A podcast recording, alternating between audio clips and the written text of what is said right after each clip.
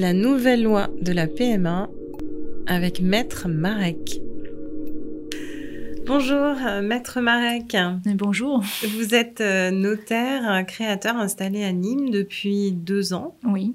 Euh, on a eu la chance en préparant cet entretien de mesurer à quel point vous étiez passionné, habité par le droit de la famille et par euh, l'importance du conseil euh, à délivrer euh, aux gens qui viennent vous voir pour, pour leur apporter un éclairage et qui prennent effectivement les, les bonnes décisions. On a souhaité vous entendre puisque vous êtes aussi particulièrement pointu et intéressé par la bioéthique, on a souhaité avoir votre éclairage au sujet de, de, cette nouvelle loi sur la PMA. Je dis nouvelle loi parce qu'il y a eu énormément de, de, rebondissements et on avait envie de vous entendre euh, là-dessus, justement sur, euh, sur la genèse de la loi, peut-être dans un premier temps, euh, et sur l'esprit de cette loi. Est-ce que vous pouvez nous faire un retour?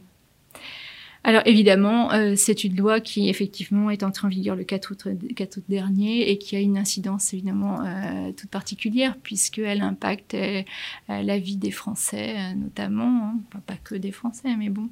Et pourquoi? Mais parce que effectivement, elle vient redéfinir et réaffirmer certains principes, notamment qui touchent l'affiliation et aussi la définition de la famille, l'enfant, l'égalité de tous les enfants, etc. Hein, donc des principes qui ont été initiés en droit français depuis bien longtemps, hein, puisque euh, au moment de la Révolution, ces principes étaient déjà posés hein, par euh, euh, les révolutionnaires qui estimaient que tous les enfants devaient être, mis sur un pied d'égalité.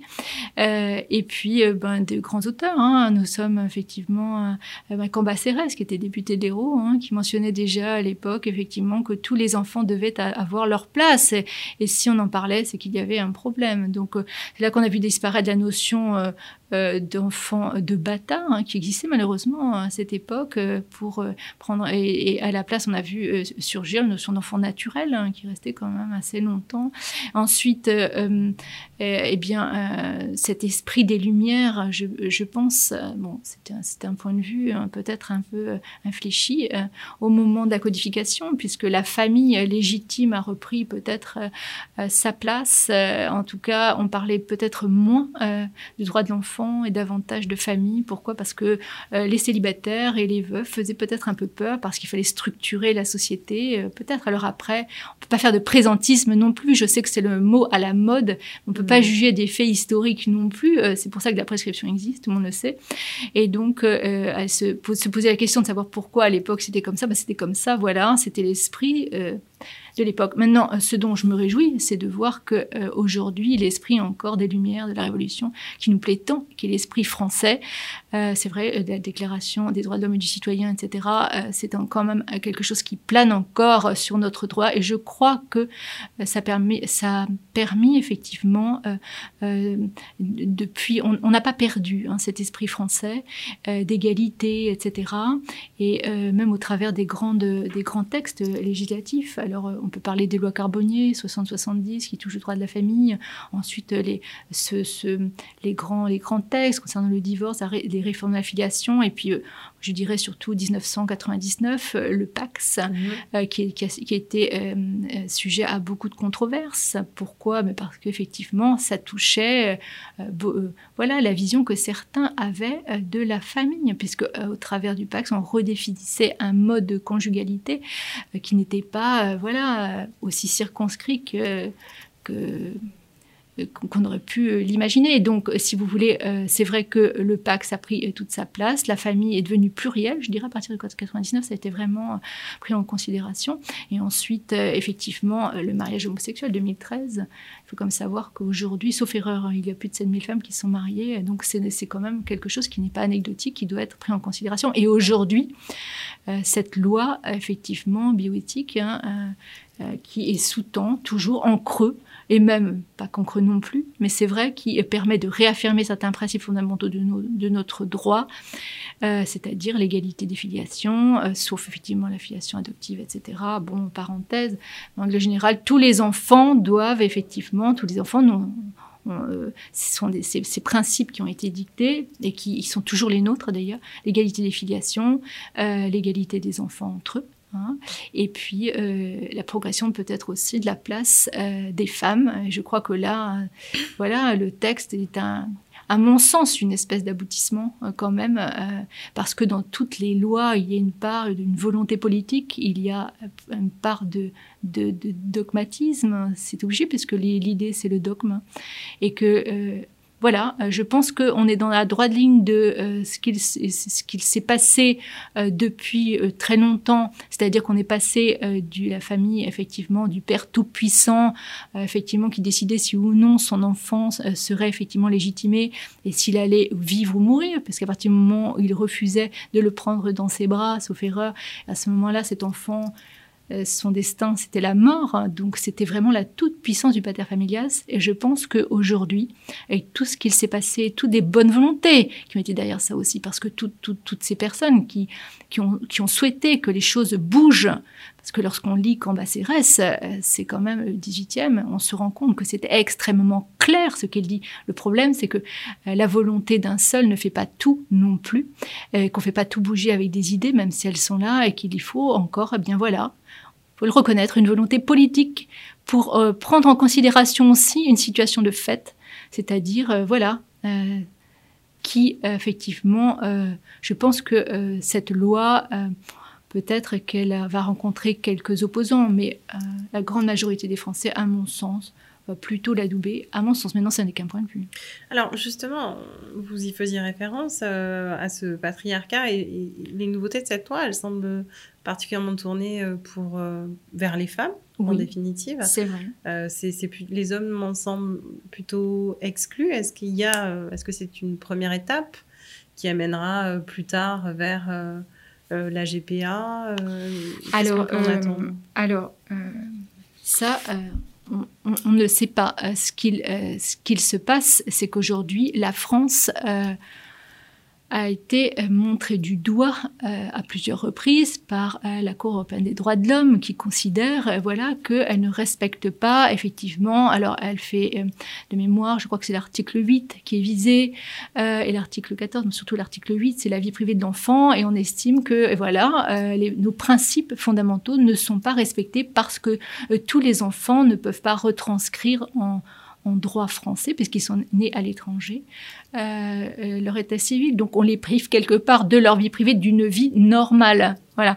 Donc effectivement, on peut se poser la question euh, de, du devenir, de la suite, tout en sachant qu'il y a effectivement cette intermède entre deux. Je dirais qu'on ne sait pas trop.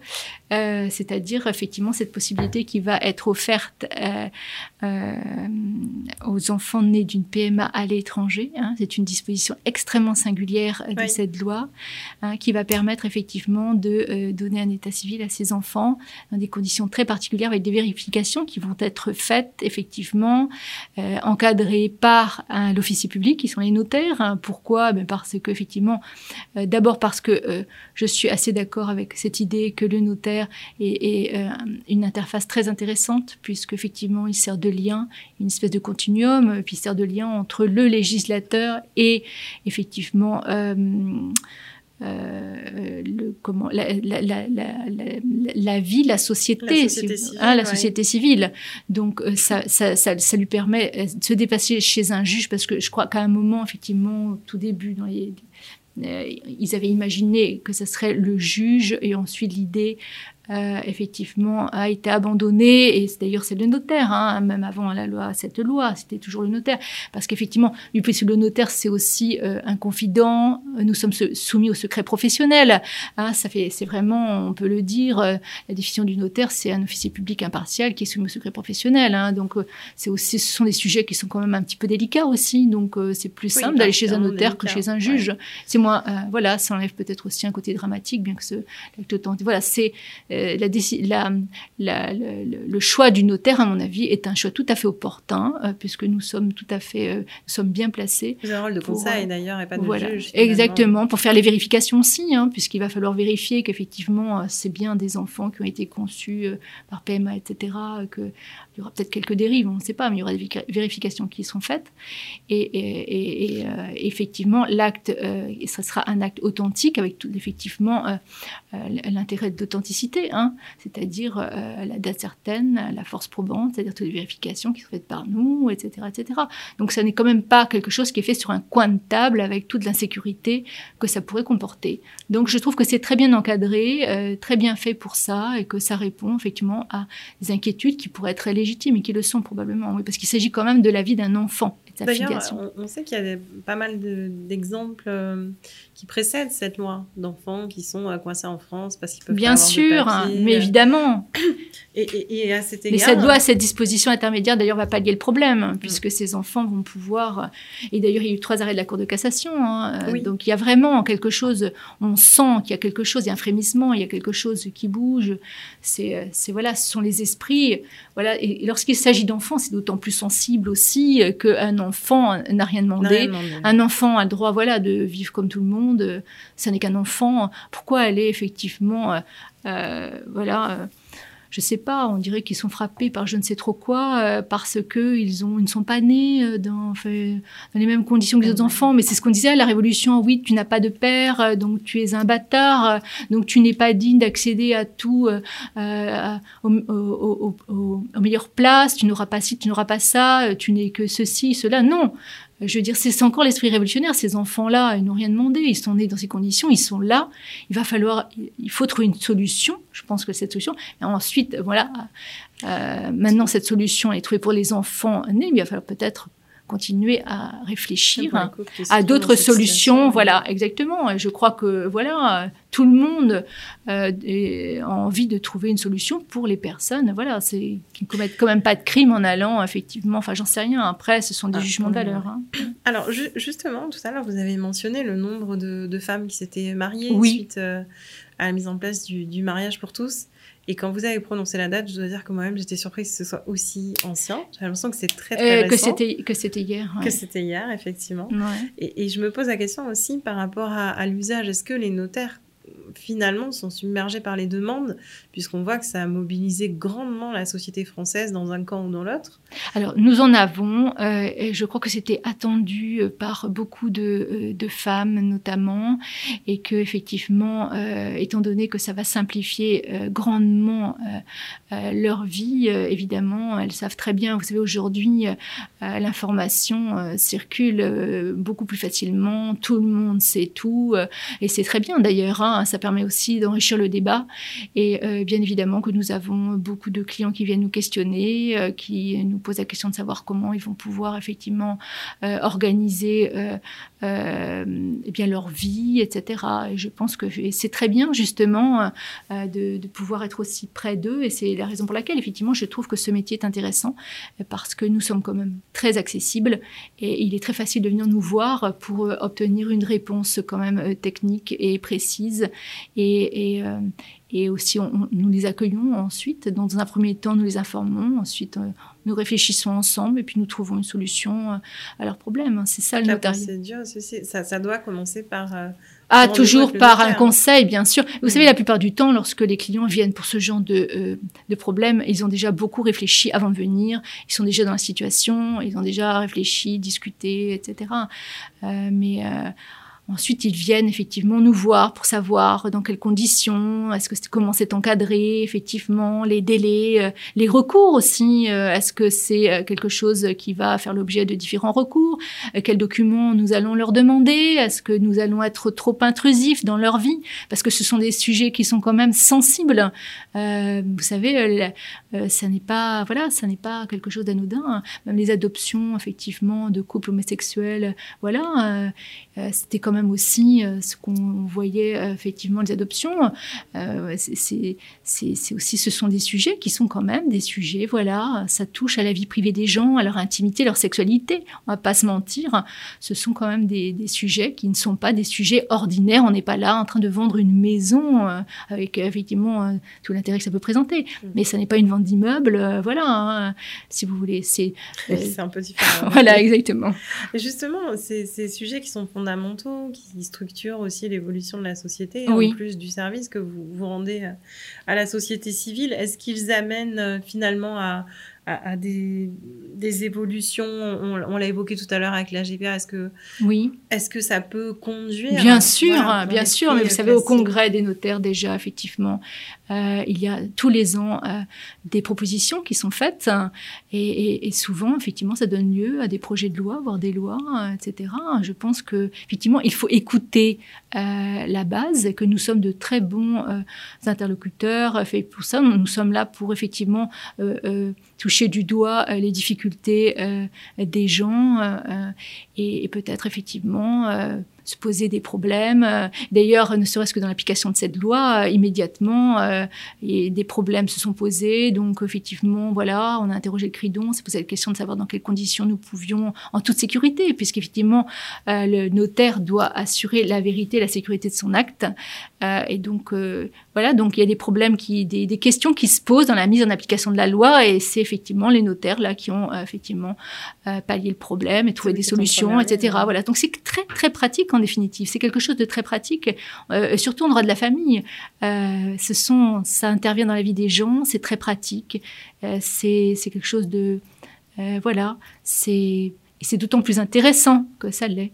Voilà. Vous savez, le, droit immobilier aussi, hein, se loger, c'est pas non plus quelque chose d'accessoire hein, aujourd'hui. Hein. c'est aussi quelque chose qui est essentiel dans la vie des gens, qui euh, qui est essentiel en, en, France aussi. Je veux dire, trouver un logement, se loger, euh, acheter quelque chose suivant ses moyens, euh, qu'une banque effectivement vous consente un prêt, etc. Mais tout ça, c'est pas bon. Ça n'est pas le même esprit. Alors évidemment, peut-être encore voir que. Hein.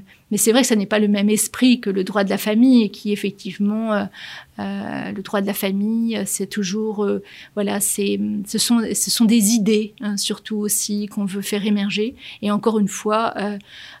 au travers d'une volonté politique, il faut pas se mentir. et c'est très bien, c'est très bien. On s'en réjouit, on s'en réjouit. On espère que la volonté, la volonté politique sera encore là pour d'autres choses qui va effectivement faciliter la vie des gens. Puis c'est de ça qu'il s'agit, nous sommes d'accord. Pour, pour, en revenir et pour finir finalement sur les nouveautés de, de cette loi, on l'a vu, mhm. la PMA a été élargie aux, couples de femmes et, aux femmes célibataires. On voit qu'il y a... Sans pathologie. Hein, voilà, sans pathologie, c'est la nouveauté, qu'il y a ce consentement euh, préalable à la déclaration anticipée. Finalement, pour l'enfant, je crois qu'il y a également un point euh, qui est la possibilité pour lui d'avoir euh, oui, accès. Voilà, c'est le droit d'accès à, à, des données, effectivement Anonymisé. Lorsqu'il y aura effectivement un tiers d'honneur, il aura la, possibilité d'avoir accès à un certain nombre de données, mais pas euh, l'identité du donneur, sauf pas l'identité. Non. C'est ce qui pose question effectivement. Alors sauf si le donneur le souhaite, hein, mais euh, en définitive. Un peu comme un enfant né sous X?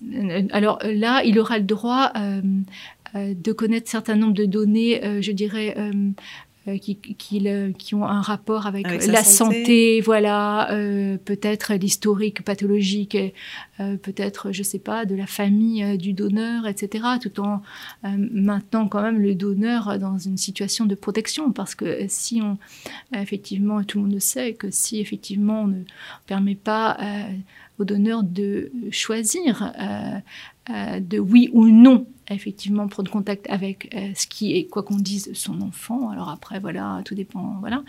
Euh, eh bien, ça, ça, mettrait un terme, à mon sens, aussi au don de gamètes. Hein. Non, ça n'est qu'un point de vue, mais il faut quand même aussi que ça soit encadré. On ne peut pas faire tout et n'importe quoi. Et je crois que, voilà, c'est quand même aussi euh, une nécessité, le don de gamètes, le don d'ovocytes. Euh, il faut que tout ça euh, soit une espèce d'équilibre entre les droits et les devoirs de chacun. Euh, voilà, tout simplement, et tout se passe bien. Voilà. Donc l'apport symbolique, on l'a vu. Hein, on parle de données identifiantes en définitive, mais euh, c'est, ça n'est pas euh, pour identifier la personne. Il n'y aura pas, voilà, son passeport, la copie de son passeport dans le dossier. C'est simplement, voilà, des données qui permettent peut-être, voilà, de à un moment donné, euh, on peut en avoir besoin. Et puis peut-être aussi euh, pour, euh, je sais pas, soulager peut-être aussi une vacuité, un besoin, j'en sais rien. Je suis pas psychologue, mais peut-être que les psychologues se sont posé la question.